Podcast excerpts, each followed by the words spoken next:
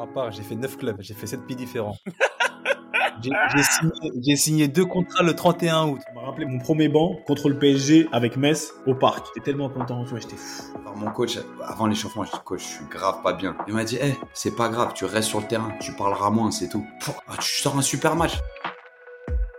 Ladies and gentlemen, bonjour à tous. Je m'appelle Sébastien Bassong, aka Baby Bass, et je vous souhaite la bienvenue dans Ballon, Main, Corps, l'émission de la génération 86, accompagné de mes frères depuis plus de 20 ans, de mes acolytes, de mes partenaires in crime, Ricardo Facci, aka Ricky Friandise, et de Quentin Westberg, aka Q, l'américain.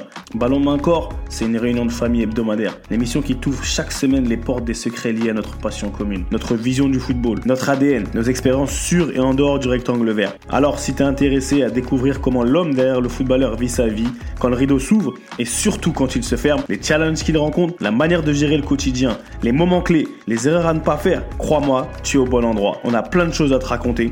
J'espère que tu vas passer un super moment en notre compagnie. De toute manière, c'est parti. Ballon, main, corps. Let's go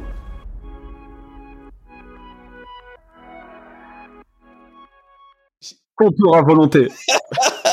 Salut à tous et bienvenue dans un nouvel épisode de Ballon, main, corps. BMC, la réunion de famille hebdomadaire. Comme d'habitude, vous connaissez, ça bouge pas. On est là, ça bougera pas. Ricky Friandise, euh, Q l'américain, c'est comment les frères? Fidèle au poste. On est là, mon gars. On est là comme jamais. Ça va ou quoi? Oh, ça va, hein? Ça va. On sait un de ces un de ces un de ces jours, un de ces lundis où on court tous. on a l'habitude, hein. mm. mais on est fidèle au poste. C'est comment du côté de Chartres? Ça va, écoute. Hein. Là, du coup, c'est plus du côté de Rambouillet. Bon, j'ai repris l'entraînement aujourd'hui. Bon, la blessure euh, pas totalement rétablie au niveau de la cheville, mais bon, on essaye, on essaye de, de jouer dessus, de de faire avec parce que on a un match important ce week-end. D'autant plus que le match a été avancé à vendredi pour nous contre le Racing. Donc, euh, va falloir être prêt pour ce match parce que c'est un match capital pour nous. Donc, euh, on est là, on essaye de. Là, je, je te cache pas que ça boitille un peu, mais on, on serre les dents. On serre les dents. Ah, donc ça va. Mais c'est, c'est, est-ce que, une petite question comme ça, hein, parce que maintenant je fais l'ancien parce que je suis retraité. Mais est-ce que vraiment, dans l'absolu, tu penses que c'est la bonne chose à faire de forcer? Est-ce que tu seras, en fait, ce que ma question c'est, est-ce que tu seras assez fit pour pouvoir apporter ce que tu es censé apporter? Parce qu'il y a un niveau, tu vois, tu vois ce que je veux dire? Il y a un niveau où c'est mieux, on peut pas. Hmm. Non, mais justement, là, je suis vraiment, on va dire en période d'essai. Là, je suis en train de voir si j'ai, tu vois, si je suis vraiment, on va pas dire à 100% des capacités, mais au moins 80%, 90%, si je peux faire tous les mouvements possibles, tout ça. Là, ça va, là, on est lundi. Voilà, on enregistre le lundi, nous. Ouais. Et euh, ouais, on va voir pendant la semaine comment ça se, comment ça, ça se présente. Après, oui, je vais pas forcer. Tous les matins, tu te réveilles, première pensée pour la cheville. Tu touches la cheville par terre. On ouais, connaît ça. tu sais, ça. Tu la cheville. que c'est 10 heures de sommeil, je me lève, j'ai plus mal. Ah, j'ai encore un peu mal. Tu sur la pointe des pieds, tout ça, tu te fais des, commences à faire des petits pas chassés dans la maison, dans le couloir, tu fais des pas chassés, tu vois. La proprioception dans la maison. on le fait encore. la proprioception sur tes escaliers, tout. Ouais, exactement, tu connais ça. Donc, euh... non, on essaye, on essaye de, de voilà de se rétablir c'est vrai que c'est moi ça me frustre un peu parce que de toute façon vous connaissez l'animal hein. j'aime pas j'aime pas j'aime pas être euh, sur le flanc j'aime bien m'entraîner j'aime bien jouer donc euh, on verra comment ça va se profiler dans les prochains jours mais euh, c'est clair que j'ai pas forcé si je vois que c'est pas possible je vais pas me mettre en difficulté moi mais aussi l'équipe donc on verra dans les prochains jours. C'est ça, toi, t'es, t'es, t'es vraiment, on est tous, on est tous team, on est tous un mec d'équipe, mais toi, en plus, toi, c'est le collectif. Le team player. Le team player par excellence. Mais ça dit quoi du mhm. côté d'ATL euh, La team, euh, je vois des photos, il y a que des abdos dehors, tout ça sur les réseaux. Oh, mon frère, tu m'as fait me sentir mal. J'ai vu que des tablettes de chocolat là-bas. en fait, c'est marrant, il y a les mecs où, tu sais, ah, il y a une photo, boum, et il y a les mecs, ils étaient prêts. Il y en a un ou deux, ils tapent une pause, pas possible, tu sais, c'était un, un rendez-vous, tu sais, euh, voilà, un petit ego trip. Ah, les mecs bossent, hein, sincèrement, on a les résultats, je te dis pas qu'on mérite parce que moi, je, vous savez ce que ce que je vous dis sur par rapport à la philosophie de jeu et par rapport aux certitudes qu'on peut avoir, tu vois, ou en tout cas comme moi je valide euh, ce genre de football. On a gagné dans un dans le derby avec Charlotte, trois, il y avait 3-0 à la mi-temps, un petit 18 ans qui met deux passes D, un but, super mentalité. Non, deux buts, une passe D. Tu sais, ça vient valider le travail, la bonne mentalité, tu vois, et puis, puis, euh, tu sais, c'est sain, c'est super sain ce qui se passe, donc, euh, c'est, euh, c'est faire en sorte que ça dure, faire en sorte que ça s'améliore, qu'on, qu'on, qu'on acquiert encore plus de certitude. Donc, quoi, on est dans le, dans, dans le plaisir collectif. Tu vois ce que je veux dire? Il y a, mon rendement personnel, il, est, il est de, du néant en, quand, quand, ça, quand ça vient au jour de match, ou en tout cas aux 90 minutes de match. Mais pour tout le reste, je, je suis super content de mon rôle. J'apporte comme je peux apporter. Voilà, chacun son rôle à des stades différents dans la saison. Et puis aussi, la vérité, c'est que franchement, j'ai kiffé la connexion euh, Benjnivet, Ricky Fati. J'ai l'impression que c'était, tu sais, il y a énormément de similitudes, tu vois. Euh, tu sais, avec quelques années d'écart, c'était un truc de ouf. Les gars, ils vont golfer ensemble. C'est incroyable. Ils ont échangé de numéro. bon, c'était un gros, gros kiff, tu vois. C'était un gros, gros kiff. Et, euh, et voilà. Mais tu vois, même, tu sais, quand je, quand j'y repense et tous les retours qu'on a eu, enfin, qu'on a eu par rapport à, à ce, à ce podcast avec, avec Benjnivet, tu vois, c'est, comment dire, on n'a pas besoin de validation extérieure, mais quand tu l'entends parler de résilience, de passion, d'entourage, d'hygiène de vie, on se dit quand même, tu sais, il y a, y a un socle commun. Tu vois, il y a un socle commun et ça fait plaisir. Et avant de, avant de, de battre le fer pendant qu'il est chaud, et franchement, je suis obligé de vous parler d'une petite, euh, une petite anecdote. Un, un pote, Brian Bergugno, Brian Bergugno qu'on connaît tous, tu vois, euh, ex-phénomène numéro 10 de l'Olympique lyonnais des, des, grandes années en jeune et ensuite qui a, qui a percé dans l'équipe première un petit peu en même temps qu'Atem et Karim Benzema et qui, qui a un sutu que j'ai croisé à Tours, mais qui est vraiment un super mec, qui est maintenant coach euh, sur les vestiges d'Evian Tonon Gaillard à Evian Tonon Genève, en N2 aussi, euh, Ricky, pas dans ta poule, mais, mais voilà. Tu sais, Ricky, quand tu as parlé du Harvard du football,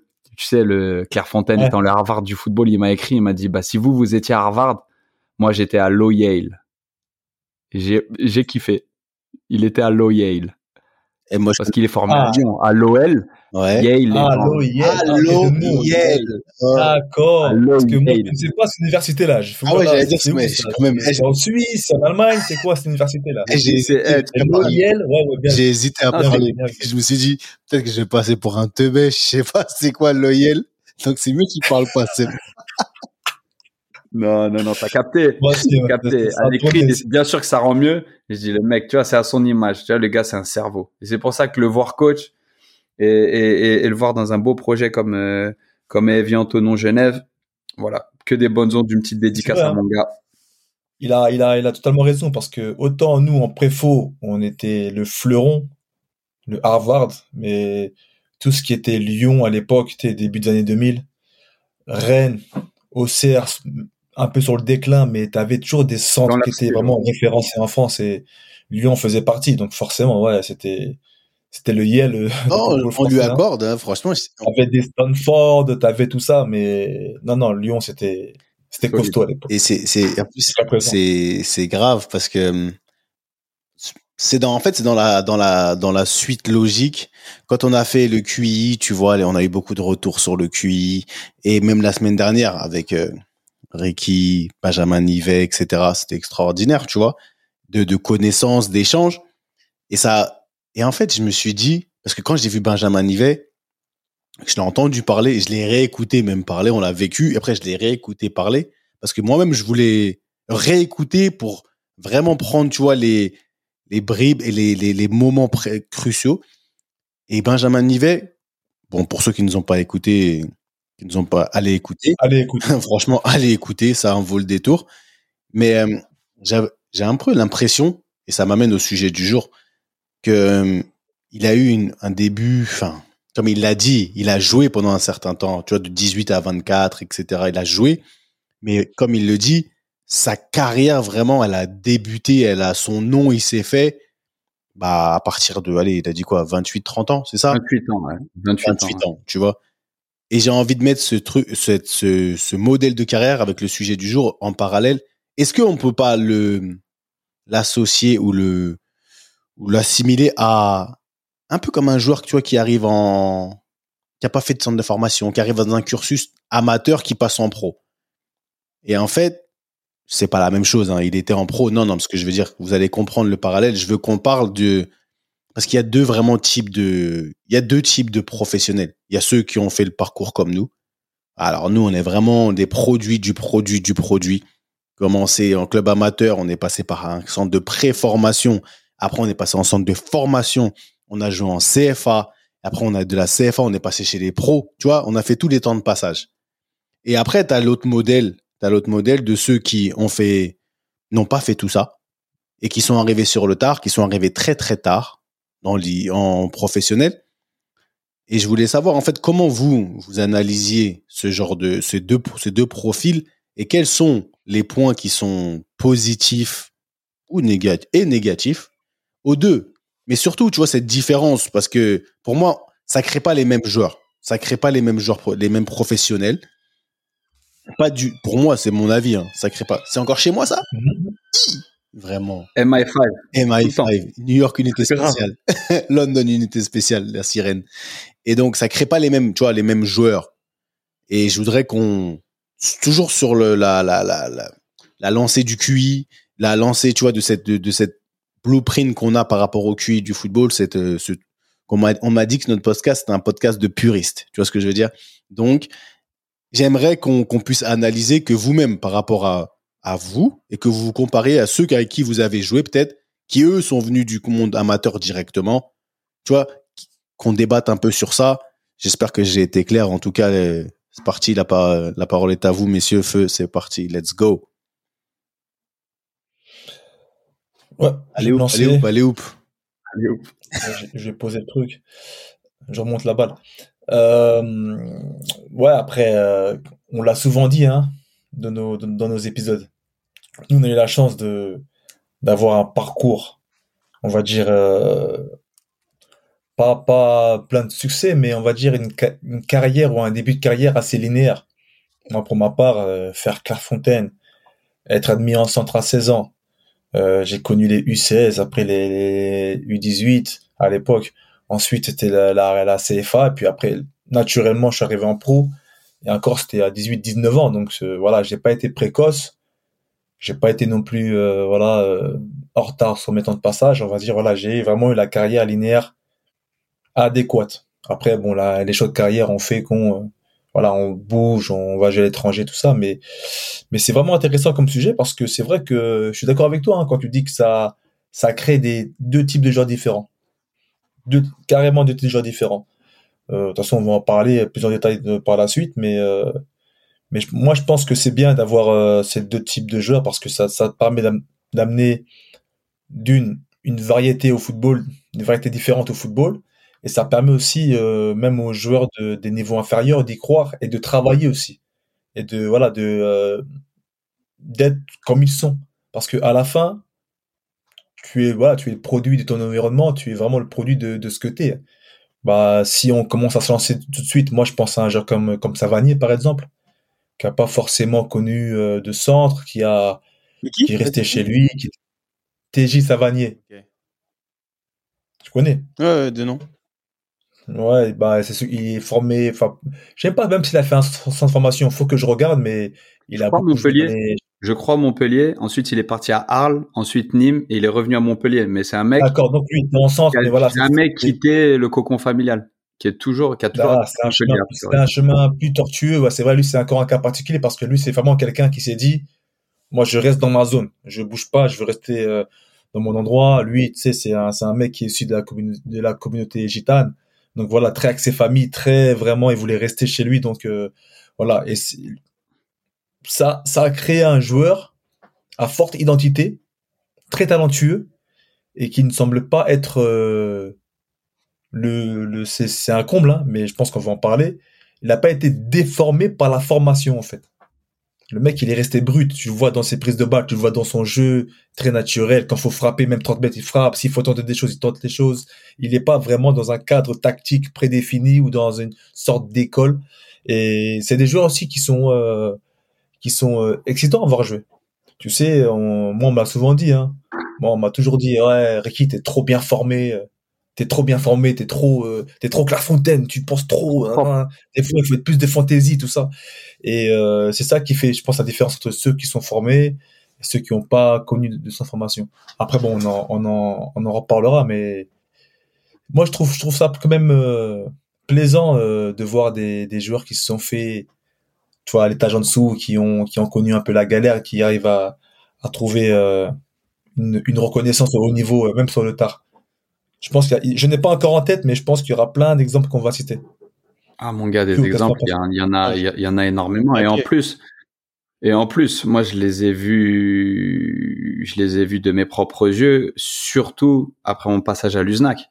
Quand je suis moi-même dans, dans un temps de passage différent, aller en national, que première journée de championnat, on joue Cherbourg, il y a Edouard Mendy dans les buts. Deuxième journée de championnat, il me semble qu'on joue à Boulogne-sur-Mer, il y a N'Golo Kanté. Euh, trois ou quatrième journée de championnat, on joue Metz, il y a Diafra Sako, Sadio Mané, c'est que des mecs qui ont joué en première ligue, qui ont eu des transferts qui ont qui ont qui ont dépassé la dizaine de millions d'euros, euh, voire bien plus. C'est des trucs où ça vient valider un petit peu ce qu'on dit, quand bien même on n'en est pas du tout les fruits de ce cursus-là, c'est qu'il n'y a pas a pas de bon cursus. Il y a que la découverte d'une identité et un et un chemin qui te convient. Euh, ce que je veux dire par là, c'est que dans notre cursus élitiste, quand tu sors de Clairefontaine, on te met sur l'autoroute de la réussite. On, on, et on en a parlé précédemment dans, dans, dans, plusieurs épisodes. Et c'est surtout quand on a fait référence à, à la carrière de, de Fofana, il me semble. Euh, Il mhm. l'a dit dans son interview quand il est sorti de Clairefontaine et qu'il avait pas de club. On s'est dit mais c'est quoi cet échec? T'étais à Clairefontaine. Oh normalement tu vas dans les meilleurs centres de formation. Normalement t'es presque déjà pro. Voilà l'attente qui se place autour de toi et dans ton cercle familial et dans ton cercle un peu plus élargi d'amis, même d'ex-coéquipiers, de coéquipiers. Donc en fait, tu as, cette espèce de pression avec ce, ce cursus qu'on a adopté nous. On a la chance d'en être sorti, mais même nous, dans notre cursus, on a choisi, je dirais Strasbourg. Je sais pas si vous, c'était si c'était un, un, choix vraiment réfléchi, mais Metz, Strasbourg et Troyes encore plus, c'est pas les plus grandes références en termes de centre de formation, comme tu disais à notre époque, c'était Rennes, on va dire Monaco, les un peu, euh, tu vois, les, les, les, grands grands noms, les Harvard, les Princeton, les, tu vois, la Ivy League des centres de formation. Cambridge. Cambridge. Et, euh, et, et tu sais, les, les, les, un peu les, les top, euh, les top 5. Nous, on a choisi, tu vois, les centres qui allaient un petit peu dans la roue. Moi, je sais que pour moi, quand il a fallu choisir, j'avais des touches avec Monaco à l'époque. J'étais au PSG quand je suis arrivé au centre de formation, mais ça me convenait pas vraiment, en fait.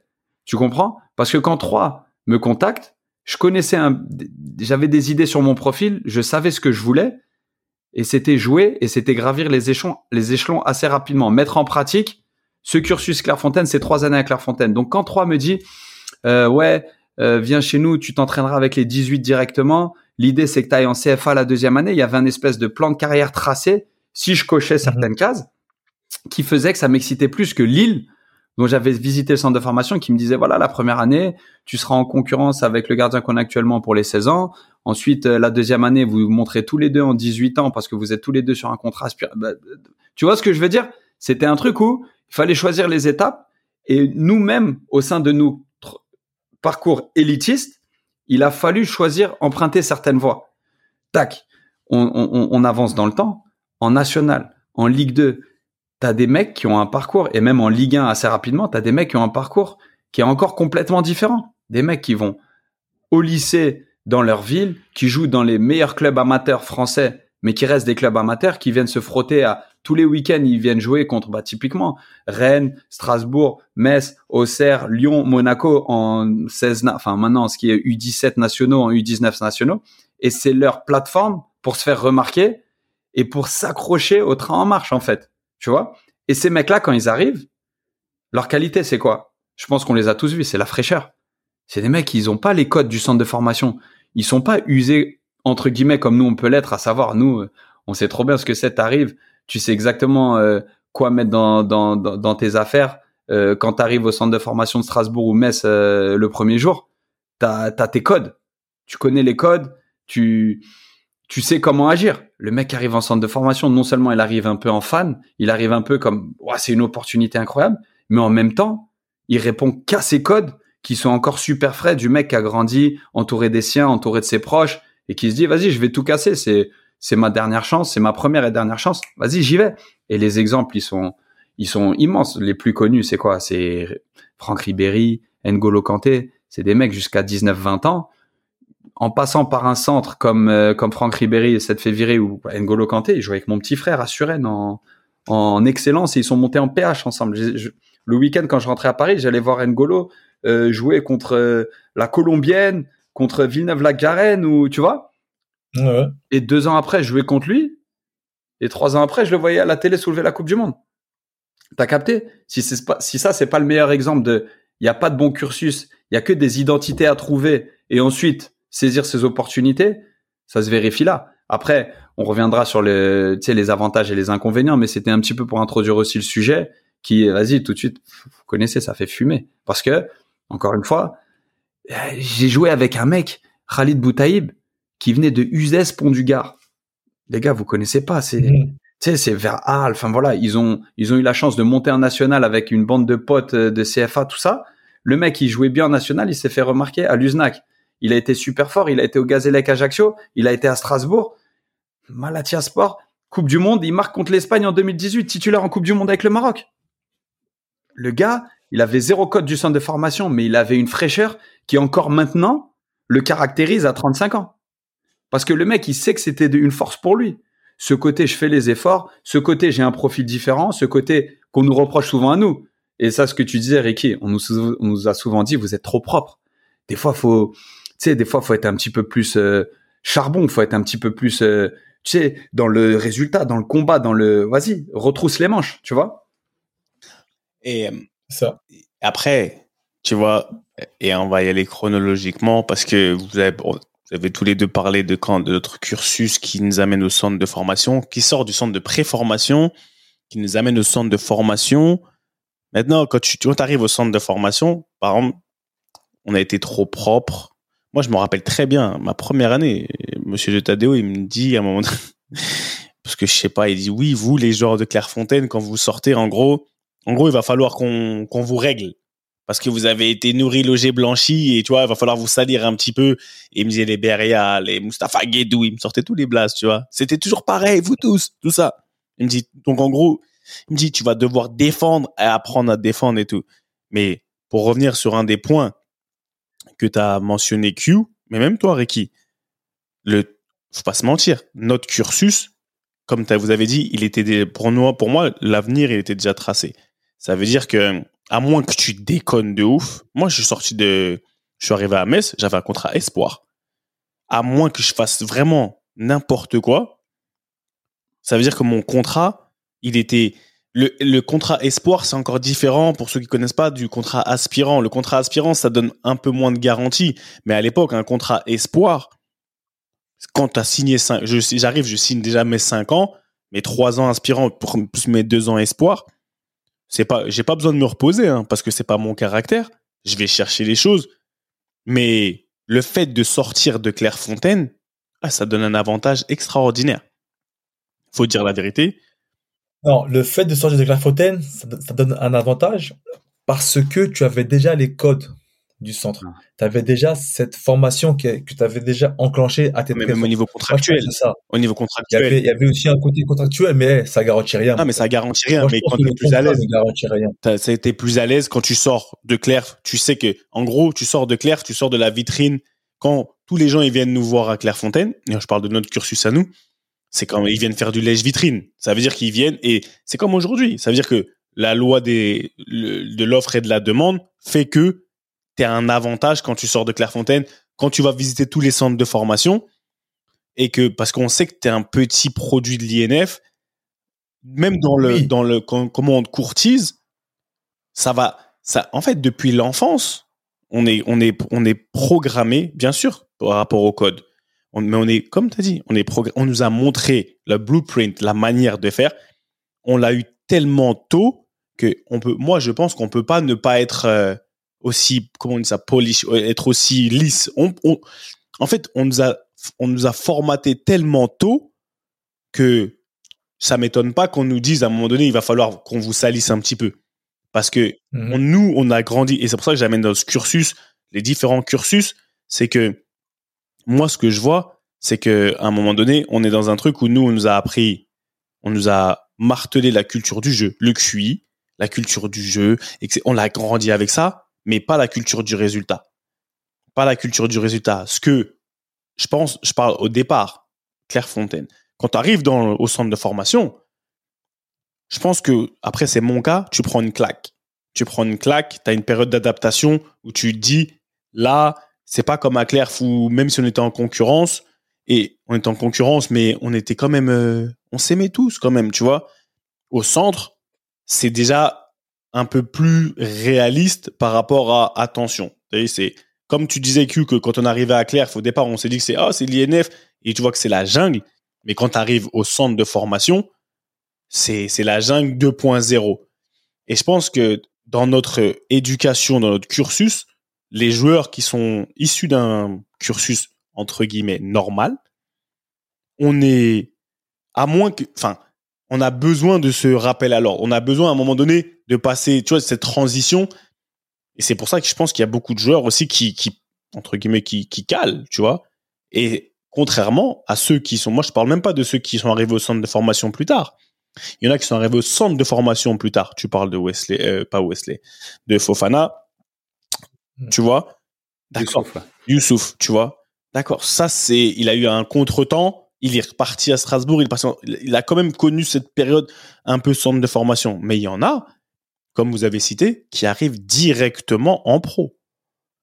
Et moi, c'est de ceux-là que moi, je, c'est, moi, ces gens-là, je trouve qu'ils ont été, nous, on avait, comme il y a des gens dans la vie, ils sont biberonnés au salariat, tu vois, et qui sont pas entrepreneurs, parce qu'ils ont été hmm. biberonnés au salariat, et je peux pas leur en vouloir de pas prendre des risques, ou d'être fait d'une certaine manière pense que nous, on a été biberonnés au, je dirais pas la perfection, mais tu vois, ce modèle qui, qui, qui passe partout. Après, c'est notre adaptation, notre adaptabilité à mixer le côté, ce que eux, les autres, ils ont, ce côté vraiment chien de la casse, dans le sens où, j'ai la dalle. Ça veut dire que, quoi qu'on dise, nous, on a la dalle. Mais tu peux pas, on peut pas nous en vouloir parce qu'on a été, on a été éduqués comme ça mais tu vois ce que je veux dire un peu? C'est, je trouve qu'il y a une différence même dans le, dans, dans, ouais, dans, dans, dans la dalle. la dalle, elle est différente. Bah, c'est clair. quand, quand, quand, le mec, quand le mec, il, il te voit parce que ils savent ce qui se passe, comment ça se passe au centre, comment ça se passe quand tu es en réserve. Quand, comme tu disais, le mec qui joue dans le club amateur, qui va jouer contre la, la réserve de Rennes ou la réserve de, de Strasbourg, qui voit les jeunes arriver avec leur dernier survêt les sponsors, tout ça. Moi, je l'ai vu. Tu sais, récemment, je suis parti voir euh, un match de, des moins 19. Je suis parti voir euh, FC 93 à Bobigny, 93 contre Strasbourg. Et tu vois, ça a fini 2-2. C'était un super match. Mais tu vois l'opposition de style entre deux équipes. Tu vois, le, le club, euh, le club pro formation qui essaie de relancer, qui essaie de jouer, qui essaie de faire du jeu, qui essaie de gagner par la maîtrise. Et en face, une équipe pas de 93, talentueuse aussi, mais très brute. Très très brute dans le sens euh, on arrache tout, on gagne un peu au vice, on gagne un peu, euh, tu vois, on, on essaie d'utiliser les éléments extérieurs. Tu vois, ce qu'on t'a dit, c'est un peu à la... Gagner pour exister. Gagner parce que c'est ta plateforme pour partir du FC 93 et justement attirer l'attention d'un Strasbourg, d'un des clubs de la poule, d'un des clubs, d'un des centres de formation. Et c'est un peu, je te dis pas la dernière chance, mais dans la tête des jeunes, ils s'imaginent que c'est la dernière chance.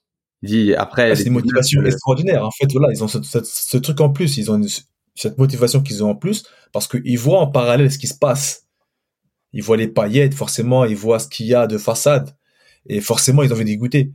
Et pour euh, beaucoup d'entre eux, certains d'entre eux, voire beaucoup d'entre eux, bah ça, ça, ça marche parce qu'ils euh, ils arrivent à, à, franchir le pas, mais ils y vont avec leur caractère. Et souvent, c'est les clubs pro. Les clubs pro, ils aiment ce genre de, de ce genre de, euh, de joueurs aussi. Ils aiment ce genre de, euh, de caractéristiques. Et c'est ce qu'ils cherchent aussi. Mais c'est dans le, on le répète souvent, mais la beauté de notre sport, c'est qu'il y a de la place pour tous les profils. Et c'est un des seuls sports comme ça. C'est-à-dire que si tu fais 1m80 et que tu veux jouer au basket, il y en a un comme toi qui, peut être sur le parquet et t'as intérêt d'avoir des qualités extraordinaires.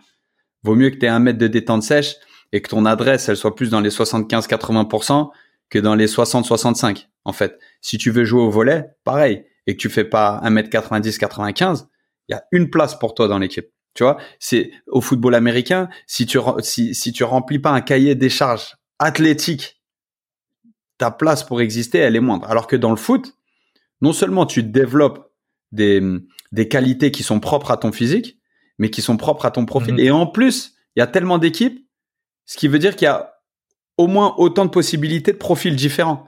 Ce qui fait que il y a la place pour tout le monde et que ton heure peut arriver même assez tardivement tant que tu joues, tant que tu es comment dire exposé à un certain niveau. Et même même ce que je dis, ça peut être faux parce que N'Golo Kanté jouait en PH, en excellence et en PH en région parisienne jusqu'à ses 19 ans. C'est même pas il jouait au Racing ou à la CBB en jeune, il jouait à la JSS sur N en excellence en U15, en U17, en tu vois, pour pour euh, pour adopter les, les, les catégories actuelles. Mais même lui a réussi à faire son trou comme ça, en étant remarqué, en étant en saisissant sa chance au, au, bon moment. Pourquoi? Parce que ça se trouve par rapport à sa personnalité, il avait besoin de grandir dans son environnement familial. Il était peut-être plus épanoui, ce qui fait que quand il allait à Boulogne et qu'on l'a mis sur un terrain de CFA2 et l'année d'après en national, ben en fait, il était prêt, il était mature pour exploser. Quand des fois, et on les a vus et à Clerf et dans nos centres de formation respectifs, tu avais des mecs qui avaient d'énormes qualités sur le terrain, tu arrivais à, à le sentir avec parcimonie, mais que au quotidien, ils n'étaient pas à leur place parce qu'à l'école, ils n'avaient pas l'encadrement qu'il fallait et du coup, les directeurs ou quoi, ils étaient sur leur dos beaucoup plus pour l'école que pour le foot, qu'ils avaient des blessures, que physiquement, ils étaient en retard ou trop en avance. Donc du coup, ils abusaient du trait ou ils le subissaient trop. Il y a tellement de cas de figure qui font que ton identité et ton profil a un parcours et a un chapitre 1, un chapitre 2, un chapitre 3 différent en fonction de chaque enfant. Et même, même nous en tant qu'adultes. Moi, j'étais un, comme on dit ici, un late bloomer. Moi, c'est, j'ai commencé très tôt dans les effectifs pro. Mon premier match en pro est arrivé relativement tôt, mais ma première année en tant que titulaire est, arrivée relativement tard. À 23, 24 ans, c'est quand même très tard par rapport au cursus qu'on a eu. Hmm. Après, tu vois, c'est marrant que tu dis ça parce que maintenant que tu as tout énuméré, il y a, y a, un joueur qui m'a pop-up dans la tête, c'est euh, c'est Mathieu Valbona. Il est arrivé au centre de Bordeaux, il était pas prêt pour la formation justement. Il était trop petit, il était il était pas assez physique pour les bah, pour les standards des centres de formation, le standard professionnel à son époque. Donc il a il a pris le temps en amateur de, de voilà de prendre du coffre, de prendre du plaisir, de de s'affirmer une, une vraie identité. Et puis après, il est devenu le joueur qu'on connaît. Donc euh, c'est pour ça, c'est ce que tu as dit, tout ça résume, ça résume tout. Ça résume très bien. Il y a il y a pas en fait il y a pas de chemin. Nous on a eu la chance de connaître on va dire le on va dire le cursus rêvé quoi, le, parcours quasi parfait. Quand je dis quasi parfait, c'est en tant que en tant que jeune quoi, le le, le cursus que, que tous les jeunes rêvent. Clairefontaine, centre de formation, international en jeune, pro, etc. etc. Mais pour certains, euh, voilà, ils, ils, doivent passer par par d'autres chemins. D'autres le comprennent et, et l'utilise à bon escient, comme, bah, comme, comme Valbona, comme, comme pas mal de, de, de, joueurs, même, même Giroud, si, si on pousse un peu le trait. Giroud était formé à, à Grenoble, c'est pas passé, donc il a dû passer par un autre chemin, par la nationale, par la D2, tout ça. Et, euh, et voilà, donc c'est la beauté du foot et c'est aussi la beauté voilà de de, euh, de ce qu'on recherche, c'est justement ce, cette pluralité de de, euh, de joueurs et de, et de caractères. Moi, j'ai vu, j'ai vu évoluer monsieur, monsieur Franck Ribéry. Quand je l'ai vu arriver à Metz, d'accord J'étais avec lui, on traînait, on jouait à la play jusqu'à point d'heure. Il venait chez moi avec Hamza Yubi. C'était mon gars, c'était mon grand. Mais en fait, ce que je veux dire, c'est que quand il est arrivé, je pouvais dire, et aujourd'hui, Franck, euh, c'est un joueur, euh, c'est le Kaiser. Mais on le présente plus. On le présente plus. Faudrait qu'on l'invite un jour. Non, hein. t'inquiète pas, il va arriver, Franck, tu vas arriver, tu veux, tu veux pas, tu vas arriver. Et euh, faut travailler, faut travailler. Non, t'inquiète, il va, il va parler, Bilal. Et donc, mais le, le point que moi je pouvais voir avec Franck, c'était que je pouvais te dire qu'il sort pas d'un centre de formation. Tu parlais de brut de décoffrage, que ce soit dans son caractère, que c'est son personnage. Et c'est ça, je parle de, c'est du caractère. Il s'est formé pendant tout ce temps-là une une personnalité. Après, ça fait partie de lui intrinsèquement, je pense aussi. Mais je pense que son cursus, même dans ses dribbles, tu vois, même dans ses dribbles, même dans son, dans sa manière de provoquer, dans la confiance qu'il avait en lui, tu vois que c'est entre guillemets pas conventionnel. Parce que si on peut appeler d'un truc conventionnel, moi j'étais là, je me rappelle des fois on est, on, était là, on était chez moi, moi j'étais encore en CFA, je m'entraînais avec eux, des fois ils me disaient demain ils allaient au parc, ils me disaient demain je vais, regarde ce que héros, il me dit héros, regarde gros ce que je vais faire demain à Bernard Mendy, regarde ce que je vais lui faire. Mais en fait c'était, il dit regarde, il me montrait le geste qu'il allait faire et le lendemain je regardais jour de foot, j'étais comme un fou. Et ça veut dire que quelqu'un qui passe par un cursus euh, classique, euh, centre de formation, etc., il n'a pas cette insouciance-là. Il, ça veut dire que il était, quand je te dis brut de décoffrage, même dans ses dribbles, oui, s'il pouvait, on disait, il ressemblait à un taureau, le boy. Un taureau, ça, et j'ai pas rarement vu quelqu'un qui sort du centre de formation qui a cette, euh, déjà cette rage. Après, qui a cette rage, mais qui avait cette, euh, cette insouciance slash euh, ce bordel. C'était un bordel. C'est pas c'était de la fraîcheur. en fait. Fraîcheur Franck Ribéry à ses débuts et même encore pendant super longtemps c'est la fraîcheur qui le caractérisait. Tu vois ce que tu me dis c'est mortel ce que tu partages. Parce que clairement je me rappelle d'un match contre l'OM où il tente un dribble tu sais c'est oh, sur le sur le côté là-bas je sais même pas si c'est pas Demetrius Ferreira. Bref tu sens que le mec il se l'est dit trois jours avant qu'il allait le faire. Il allait le placer dans le match. Tu comprends? Et d'avoir cette audace, c'est caractère, caractéristique de quelqu'un de frais, de quelqu'un qui a pas les codes. Un jeune du centre de formation, il fera jamais ça sur son premier ou deuxième match en Ligue 1. Il va arriver, il va donner, il va demander en profondeur, il va centrer dans le dos de la défense, il va répondre, il va manger la ligne, il va répondre à tous les codes qu'on veut bien te donner et, et tous ces standards qu'on te dit qui sont nécessaires pour réussir. Et à un moment donné, c'est ça la beauté du truc c'est qu'il en faut de la fraîcheur, il en faut de la spontanéité, il faut être instinctif, il faut réagir un petit peu à, tu sais, à ton idée, faire ressortir ton identité de footballeur. La force de Franck Ribéry, c'est la fraîcheur, c'est être instinctif, c'est technique. Mon pote, il a trop raison d'avoir fait ça et c'est mortel que tu partages ça avec nous, Seb. Ah, et en fait, tu vois, quand je vois les, et je voyais souvent des deux, parce que moi, je veux vraiment insister sur les parcours où, pas ceux qui sont arrivés en, qui ont loupé une certaine étape où c'est pas passé. Après, ils sont revenus quand même dans un avant d'arriver en pro. Parce que ce qui compte aujourd'hui, c'est ceux parce que nous on a eu des parcours euh, voilà plutôt rêvés entre guillemets, mais il y en a même qui ont eu le même parcours que nous, qui étaient comme tu as dit plus forts entre guillemets, plus en vogue à une époque, mais ce, parcours-là, ça leur a pas, ça l'a quand même pas réussi. Quand même pas réussi, ça veut dire que et quand tu les vois, et tu vois ceux qui viennent sur le tard, et je vais te dire les Steve Savidan, tu vois, ils ont des points communs. Quand je regarde Steve Savidan, tu vois les frappes qu'il mettait. La spontanéité. Spontanéité. Il était frais. Qui mettait. Tu vois les frappes, les reprises qu'il mettait, ça venait, pour ceux qui connaissent pas, désolé à les regarder. C'est quand même, c'est quelque chose. Et, et c'est quand je les vois tous, tous ceux qui sont arrivés avec une fraîche. Tu me parles d'Adil Rami, par exemple. Et c'est l'un des seuls où je veux l'arriver qui est défenseur. Parce qu'après, je vais parler des, des postes. C'est pas la même chose. Qui est défenseur. Mais le mec là, quoi qu'on dise, on aime, on n'aime pas. Tu parles de fraîcheur, Q. Mais tu vois que le mec n'est pas, en fait, avoir travaillé, etc., il a, ils ont une, un regain d'énergie, d'une jeunesse. Nous, on est, on est arrivé, on est quand même, ça fait combien de temps? Quand, après Clairefontaine, etc., t'es un peu, t'es pas lessivé, t'es jeune. Mais dans, dans le système, t'es déjà quand même bien usé.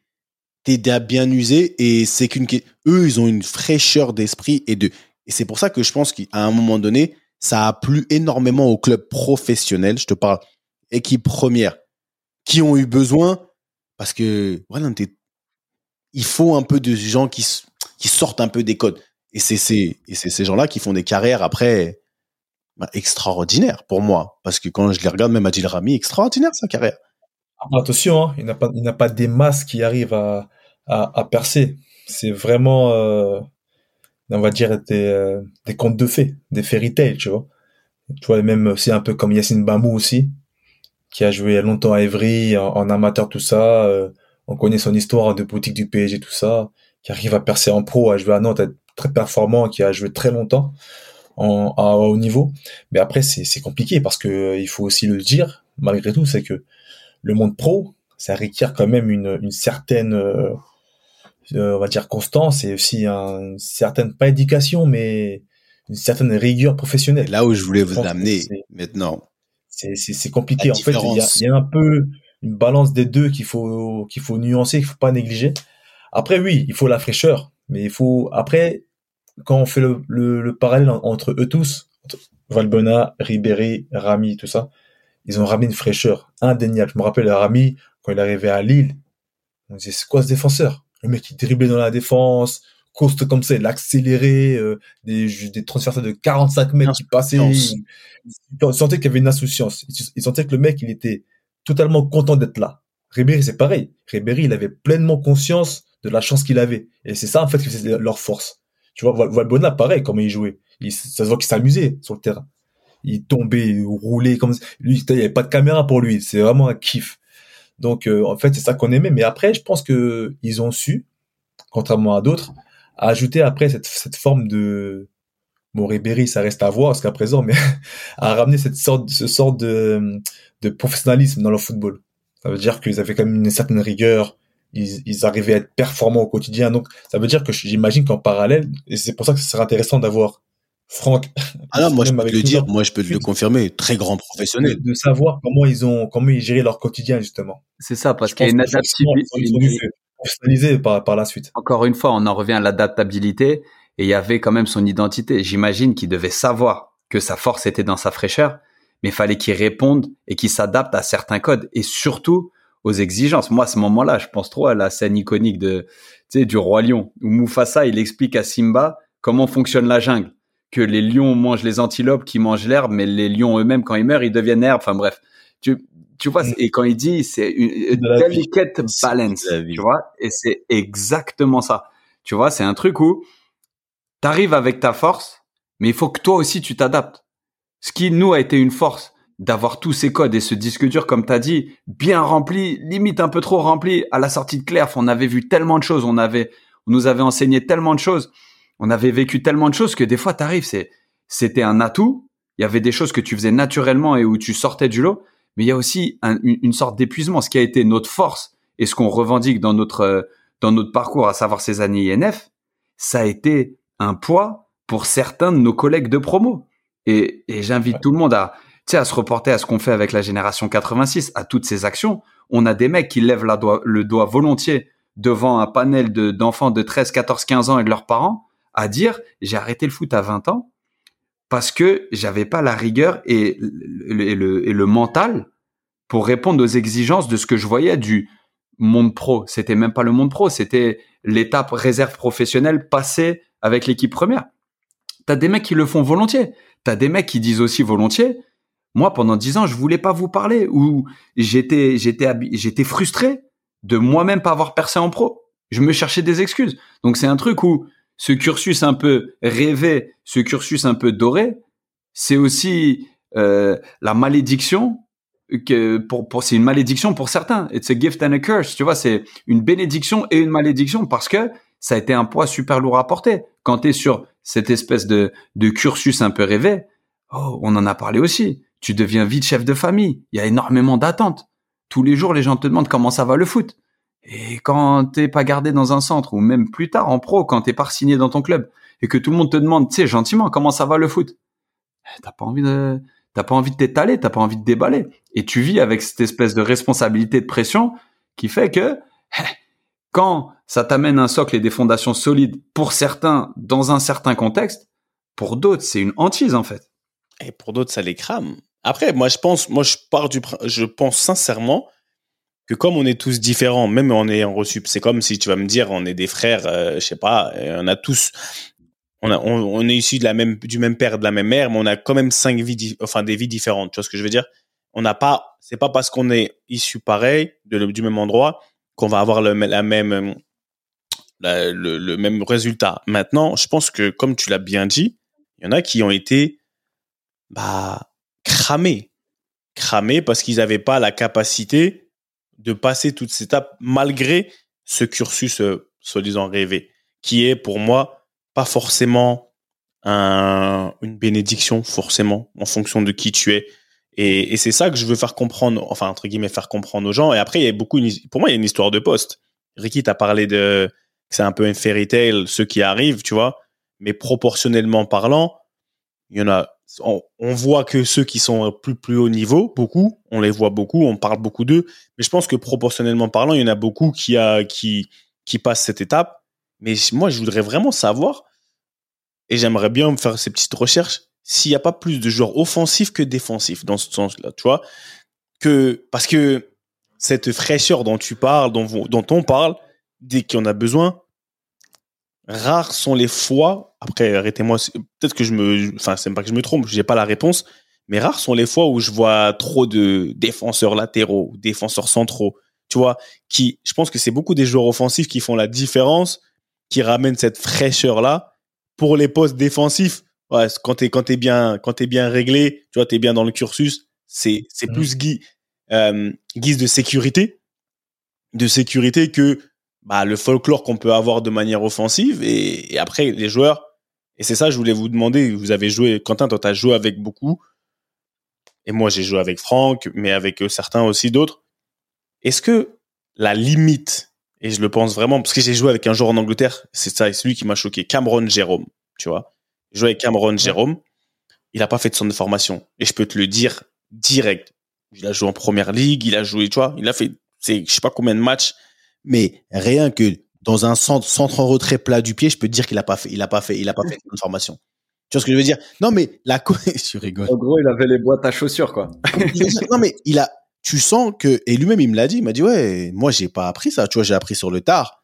Et c'est, il a, il a utilisé d'autres qualités pour, euh, mettre en avant son professionnalisme.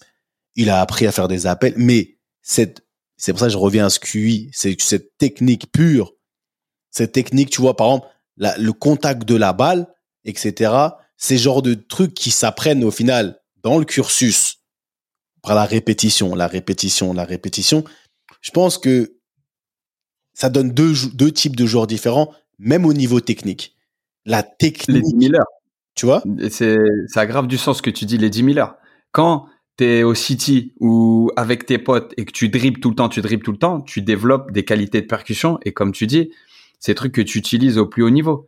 Mais le placement, l'organisation, la connexion avec ta ligne de 4 quand tu es défenseur, ton positionnement au milieu de terrain pour te retrouver dans les endroits, c'est vrai que ça, le football, ce football instinctif là, il est moins mis en valeur à ses postes, j'imagine. Et encore moins, tu sais, tu parles de, au poste de gardien.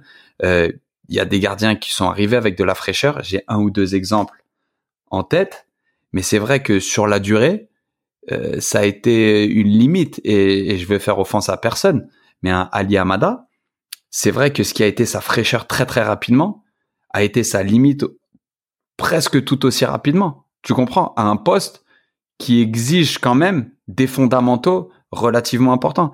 Je pense pareil au poste de. C'est vrai que le poste de défenseur central, que tu le veuilles ou non, on, attribue tout de suite ces clichés du patron de la défense, de ci, de ça. Mais il y a une importance dans le vestiaire et sur l'organisation de l'équipe qui n'a pas d'égal non plus quand tu joues en def central. Euh, milieu de terrain, c'est la connexion entre les, les attaquants et les défenseurs. Il y a un rôle de métronome qui, dans la rue, qui, à l'école, qui, même dans le monde amateur où tu as un petit peu moins de structure et un poil moins généralement de, de, de savoir-faire, tu, tu pêches un petit peu plus et tu le ressens assez rapidement. Tactiquement, c'est un peu vulgaire de dire ça et je veux surtout pas enlever de l'espoir à tous les gens qui jouent à ces postes. Tu comprends et qui nous écoutent et qui ont l'impression d'être un tout petit peu en retard. C'est juste que ton adaptabilité, il y a de fortes chances qu'il faut qu'elle soit encore plus importante quand on te, quand on te donne cette chance dans le milieu professionnel comparé aux mecs qui percutent, aux mecs qui courent et qui frappent, aux mecs qui sont dans l'instinct, aux mecs qui sont, tu sais, un, peu qui, qui viennent valider le produit fini. Tu vois? C'est-à-dire que nous, à nos postes, la différence entre euh, trouver une passe entre les lignes pour un gardien sous pression ou un dégagement loin devant, eh ben en fait, elle se ressent à la fin de l'action. Elle se ressent 4-5 fois dans l'année quand tu as fatigué une équipe. Alors que la course, taper le, le, ballon au fond, quelque part, tu viens valider un produit fini. Et c'est vrai que peut-être pour ça, ta fraîcheur peut encore te faire exister quand à d'autres postes, il y a une certaine maîtrise qu'il faut avoir. T'as tout dit. Ah, T'as tout ah, dit. Franchement. Après, parce que, en plus, le mec offensif, c'est, c'est, c'est le pari, surtout. C'est le, c'est le rare poste où tu peux. Prends pas de risque. Faire un, un, pari. Il y a pas de risque parce que voilà, ça pète, c'est, tout bénéf, ça marche pas, c'est pas grave, on remplace. C'est des, c'est les joueurs qui sont le plus souvent remplacés pendant un match. On remplace rarement des, des, des, centraux pendant un match. Les défenseurs, c'est gage de, de garantie. Et cette garantie, tu l'acquiers avec l'expérience. Et l'expérience, ben, en général, hein, quand tu l'acquiers quand tu es en centre ou, euh, ou, là, ou quand tu es en équipe de jeunes, tout ça, et quand tu fais des matchs au plus haut niveau. Et quand tu es jeune, euh, le haut niveau, c'est la, la réserve pro, c'est les, c'est les U19 nationaux, donc forcément, c'est ce que les clubs recherchent. Ils veulent des garanties à ces postes-là. Mais après, devant, voilà, c'est le pari, c'est le petit jeune qui peut péter, il y a le, potentiel qu'on décèle. Et voilà, c'est pour ça qu'il y, a une différence entre, entre les postes, tout simplement. Aujourd'hui, parce que je pense que, par exemple, chez nous, région parisienne, pourquoi, pourquoi par exemple Clairefontaine a été démunie, etc. Parce que je pense que les clubs amateurs, aujourd'hui, amateurs, mais qui sont les meilleurs clubs amateurs de Paname, par exemple, ils ont rien à envier à beaucoup. À beaucoup. Ah, ils travaillent très bien. Ils travaillent super bien. Donc, aujourd'hui, Quentin, il parlait tout à l'heure de, du fait de rester dans son cocon. C'est moins un problème aujourd'hui être à 17 ans ou 16 ans dans un club super bon parisien ou de bon, tu vois, je dis Paris parce que c'est chez nous, tu vois, en France, que ça l'était avant. Et vu comme il travaille super bien, je pense qu'aujourd'hui, et c'est pour donner de l'espoir et vraiment du, du, de la force à tous ceux qui sont dans cette situation-là, je pense qu'il n'y a pas, c'est pas qu'il n'y a pas grand chose à envier. Bien sûr qu'il y a toujours, une différence, mais l'écart à combler cette expérience que tu vas prendre parce qu'au final, quand tu commences, euh, tu lances un jeune euh, défenseur central de 17, 18 ans, au milieu de terrain, bah, tu sais qu'il est perfectible. tu sais qu'il va pas arriver en produit fini. Tu sais qu'il va arriver, tu vas regarder sa marge de progression. Tu vas voir les erreurs qu'il va faire. Mais parce qu'il est dans un environnement très professionnel, tu penses, je pense qu'il aura une, il est apte et amené à, progresser plus rapidement parce que l'environnement fait que mais le, le jeune de 17 ans, je pense qu'il joue dans les meilleurs clubs parisiens, vraiment à 17 ans, 16 ans, 17 ans, 18 ans. Je pense que lui, ce qui lui manque, c'est juste l'environnement. C'est pas l'exposition du match. Il va jouer, il va prendre des, il va prendre du galon parce qu'il va jouer des matchs. Il va jouer contre ce petit, ce même petit. Peut-être que lui il joue en, tu vois, en CFA, l'autre il joue en U19. Il y a les U19 par exemple du FC 93 aujourd'hui. Vu comment ils travaillent bien les mecs, je pense que ce qui va leur manquer, c'est la, le professionnalisme en global. Tu vois, et c'est ça qui va malheureusement, à un moment donné, donner des joueurs différents. Je pense que le joueur qui sort, qui est issu du, du cursus amateur, quand il sort, il arrive avec sa fraîcheur.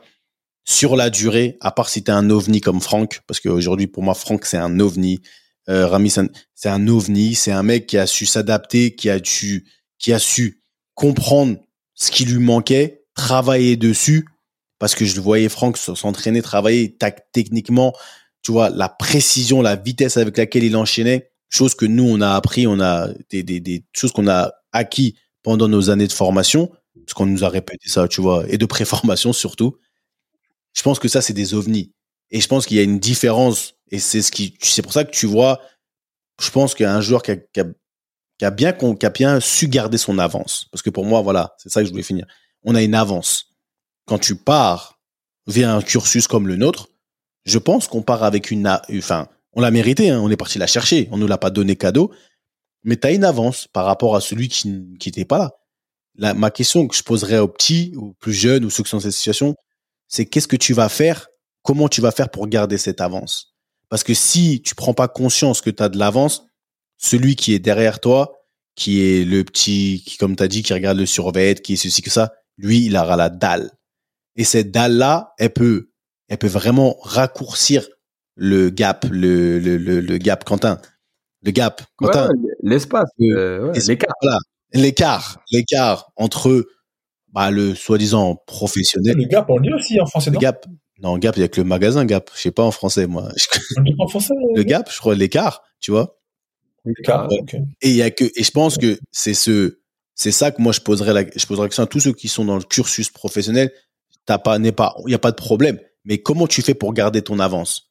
Et une fois que tu as compris ça, quand tu as de l'avance, tu as de l'avance. Parce que tu es, exposé, tu l'as pas volé. Maintenant, garde ton avance et développe ce que peut-être l'autre là, qui lui n'a pas toute sa chance, lui il a eu, il a dans la grinta. Tu parlais de la grinta, Ricky. Tu vois, il a ce truc. Et je pense qu'après, les deux, les deux feront la paire. On a besoin des deux, tu vois. Rapidement, deux exemples. Le petit a 18 ans, qui, comme nous, depuis l'âge de 13 ans, a ses équipements gratuitement, qui collectionne tous les ans l'habitude des pactages, qui font rêver. Typiquement, le petit du FC 93, le petit des très bons clubs amateurs, euh, tu sais, en périphérie de grandes villes. Tu vois, le mec a 18 ans, il croit, il prend tout pour acquis. Quand le même mec de ces clubs amateurs qui bosse comme un ouf, qui a cette grinta, comme tu dis, il le fait presque comme un objectif. Donc quand ils arrivent tous les deux dans le même club l'année d'après, à 19 ans, il y en a un qui est un peu lassé, blasé, ouais, c'est normal. Et t'as l'autre pour qui le, simple blason, l'équipement tout neuf avec l'étiquette qui retire, c'est dans les plastiques. Vous connaissez ce feeling? Même moi encore à 36, 37 ans, quand on me donne les pactages, je suis trop content. Mais c'est un truc, ça lui donne une force supplémentaire. Tu vois, ce côté fraîcheur, cette avance que tu crois avoir un petit peu naturellement, que que on croit que c'est un peu c'est quelque chose d'acquis quand tu es un petit peu dans le milieu depuis longtemps. Hey, à un moment donné, fais gaffe parce que ce qui ce qui te saoule toi, ça peut donner de la force à un petit. Et j'en veux pour pour exemple pour pour pour terminer rapidement. Seb, tu parlais des clubs qui bossaient bien, les clubs amateurs. Tu sais, je commençais à, il me semblait avoir vu, oh, en Gambardella, en, en, Gambardella, en U19, Carquefou et Pau étaient en quart de finale. Carquefou et Pau. Et Pau a battu Lyon. Je viens de checker là. Pau est en demi-finale. Donc, ça serait pas faire justice au club qui a une équipe en Ligue 2, mais on s'entend bien. Pau, j'imagine qu'ils n'ont pas les structures d'un club professionnel quand il s'agit de centres de formation, de labellisation et tout et tout. Tu vois, je pense que c'est un club qui est en train de bosser, qui est en train de combler un retard, qui est en train d'essayer de rattraper par le bas les résultats de l'équipe première. Mais Pau est en demi-finale de Gambardella. Carquefou, qui a eu un temps, un moment donné, j'ai joué contre Carquefou en national, qui doit être maintenant en N2 ou en N3 mais qui a toujours été un club de la région de Nantes qui bosse super bien, ils étaient en quart de finale de Gambardella. Ils ont sorti des centres de formation, des, tu vois, des équipes où il y a des, toute une philosophie. Mais ça, Q, si je peux me permettre, ça, ça, bon, pour, euh, c'est un détail, hein, mais si je peux un peu corriger, ça, ça dénote, euh, ça dénote un, un second problème maintenant du centre. Tu sais, comme, comme il le dit, euh, notre cher Kiki, le grand Kiki même, le football, il a changé, frère. Le football a trop changé. Tu sais, à l'époque où, euh, où les, euh, les centres de formation prenaient des joueurs à 16 ans, voire 17 ans, minimum, enfin, grand maximum 15 ans, maintenant, c'est pour eux tout à fait normal de récupérer des joueurs à 13 ans, à 14 ans. Tu vois, ils font des ANS, ils les, prennent très rapidement maintenant. C'est pour ça que beaucoup, beaucoup de jeunes partent en centre très tôt. Et justement, c'est le gros souci euh, qu'on a dans la formation française, c'est que euh, ils, se blasent très vite. Les petits se blasent très vite et euh, on a eu une histoire, tu sais, avec, avec les G86, on est parti euh, à Bobigny. On a eu une histoire. Il y a un petit de qui joue en N2 maintenant au C93, qui vient de Bobigny, qui a maintenant 20-22 ans, qui est parti au centre de formation à Nice. Un crack de malade, ce qui paraît super fort, un ailier talentueux? Il part à Nice à 13 ans il s'entraîne des fois, enfin pas avec les pros, mais avec la réserve. Vira l'avait à l'œil à l'époque, tout ça, donc c'était cool. Le petit, au bout d'un an, burn-out. C'est-à-dire que le mec, il est arrivé à 14-15 ans, il est arrivé à faire un burn-out. Et le petit, il a pris ses affaires, il a carrément, il a fugué du centre pour, euh, bon, je me permets de dire son histoire, hein, mais euh, c'est pour, c'est pour faire un témoignage. Il, a pris ses affaires, il est remonté à Paris, tout seul, par ses propres moyens. Il a dit, il a, il a arrêté le foot pendant deux ans. Plus de football. C'est ouf. Après, justement, le fait de revenir dans son, dans son cocon, son environnement, voilà, ça a fait qu'il a retrouvé goût au foot et là, il recommence tout doucement à revenir. Et ben là, maintenant, il est en, en N2 avec FC 93. Apparemment, ça se passe très bien, bah, vu qu'ils sont premiers de, leur groupe. Et il a de nouveau des clubs s'intéressent à lui, professionnels. Donc, euh, par moment, des fois, le timing n'est pas bon. Et c'est pour ça, quand je parle de Carquefou, de Carquefou et de Pau, c'est souvent euh, malheureusement euh, des jeunes qui quittent les centres de formation. J'imagine que pour Carquefou, c'est des jeunes de Nantes, voire de Rennes, qui ont été recalés ou même virés dès leur, dès leurs 15 ans, 16 ans. Ils disaient et ils, se pour se refaire la cerise, se refaire un peu, tu vois, se remettre, se, remettre bien et être performant de nouveau et reprendre goût au foot. Je sais qu'il y a le fils de Ronan Lechrome qui était au centre de formation de Nantes, qui joue à Carquefou, et il y a un ou deux autres fils d'eux qui jouent à Carquefou. C'était marrant, il y avait un petit article que j'avais vu tourner via Ronan, tu vois, mais euh, je sais pas si c'est mm. un des enfants de Darocha ou tu sais une des figures nantaises des années du début des années 2000 des fins des années 90 Daroche mais Daroche j'habite à Carquefou donc euh, yes. c'est possible. Ouais.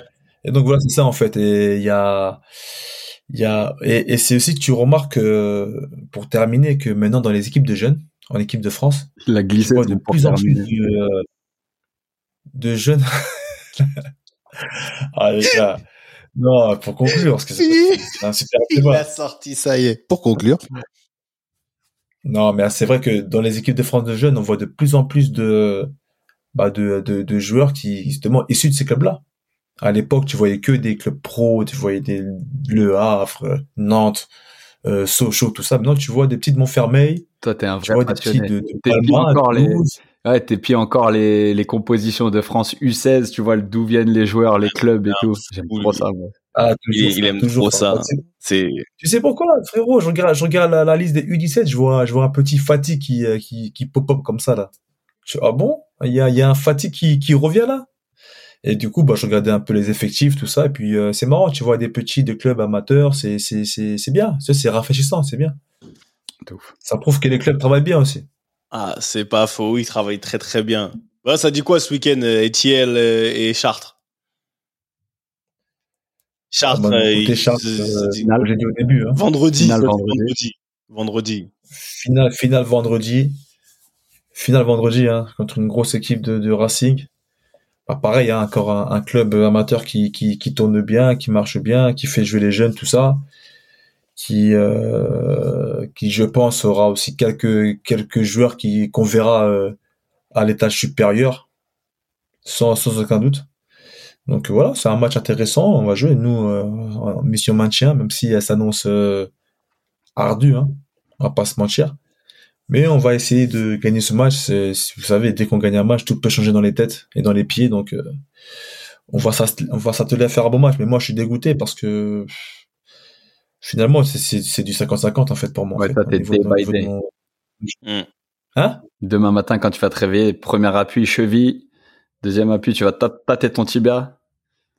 C'est ça. Connaît, ça va être. Euh, on verra demain matin. ATL. ATL, Portland ce week-end. On prépare euh, une nouvelle semaine dans, dans une espèce de sérénité de 7 points en 3 matchs avec, euh, avec des certitudes, mais avec, le, avec assez d'expérience pour savoir que que c'est trop frais. Tu vois ce que je veux dire? C'est trouver ce juste équilibre entre, tu vois, garder la, la encore une fois, la fraîcheur, c'est l'euphorie, mais en même temps, euh, tout de suite mettre derrière euh, le match et, et, se focaliser sur nous, sur nos principes, nos valeurs qui font, qui font quand même notre force et qu'on a su, qu'on a su remarquer, s'appuyer depuis le début. Donc, euh, donc grateful once more. Non, c'est bien, c'est bien. En tout cas, du côté de London, on est là. C'est SMS, ça arrive, ça va pas bouger. Cette semaine est la semaine du You're worth it, tu vaux la peine, on en vaut la peine. C'est le message que j'ai envie de passer aux gens. Peu importe ce qu'il en est, peu importe ce que tu fais, je pense que tu en vaut la peine. Et j'ai juste envie de donner un peu de motivation aux gens. Donc c'est de ça qu'on va parler cette semaine. Et, voilà, je voulais remercier aussi euh, le FC parce qu'on en a, on les a beaucoup cités. T'as vu, le FC 93, parce qu'on est passé chez vous et c'était une superbe journée pour ceux qui n'ont pas qui n'ont pas pu venir. En tout cas, on essaiera de vous donner un peu de un, un petit résumé de ce qui s'est passé sur les réseaux parce que c'était vraiment bien. On a on a vraiment kiffé. Et voilà, donc euh, merci à la source.io pour les moyens mis à disposition, techniques, visuels, audio, tout ce que vous voulez. Et on, on vous dit vraiment merci beaucoup. On revient très bien, très vite parce que je sais que les gens ils ont kiffé avec notre premier invité. Vous inquiétez pas, on revient avec du lourd. La génération 86 aussi, suivez les réseaux, s'il vous plaît. Donnez de la force, c'est important. Et on revient avec la G86. Je peux pas trop m'avancer, mais très très rapidement. Parce que comme il, comme il a dit notre Ricky Friandis, il faut battre le fer quand il est chaud. D'accord? C'est pas ça, Ricky? Mais il faut pas qu'il fasse trop froid, Ricky, hein, sur la prochaine action. Hein. Ouais, ouais, parce qu'il faut pas qu'il pleuve non plus. Il a bien plu à Bobigny. thème du feu de Ricardo Fati. Le message est passé. Le message est passé. En tout cas, c'était euh, c'était avec plaisir qu'on vous a donné cette émission. On revient bientôt avec un nouvel invité aussi. Ne vous inquiétez pas, c'est dans c'est dans les petits papiers. On va, on va continuer. Je sais que les gens, vous aimez le, côté puriste de BMC. On assume le QI du football. Il est là et on le partage avec tout le monde. Et comme disait notre illustre surveillant, entraîneur des gardiens, et Coco, Monsieur Fatigue, basket par cas, allez hop, vous tournez, c'était ballon main corps. Merci à vous. À la semaine prochaine. Beaucoup d'amour. On est ensemble. Ça bouge pas. Oh, love. Merci beaucoup. Comme toutes les bonnes choses ont une fin, la réunion de famille ballon main corps de cette semaine est terminée. Mais t'inquiète pas, on va pas loin, on revient très vite. J'espère que tu as kiffé passer un peu de temps en notre compagnie et que tu en as appris un peu plus sur ce grand mystère que peut représenter le quotidien, le mental du sportif de haut niveau. D'ailleurs, si tu as vraiment apprécié, n'hésite surtout pas à nous donner de la force sur les réseaux sociaux pour la génération 86.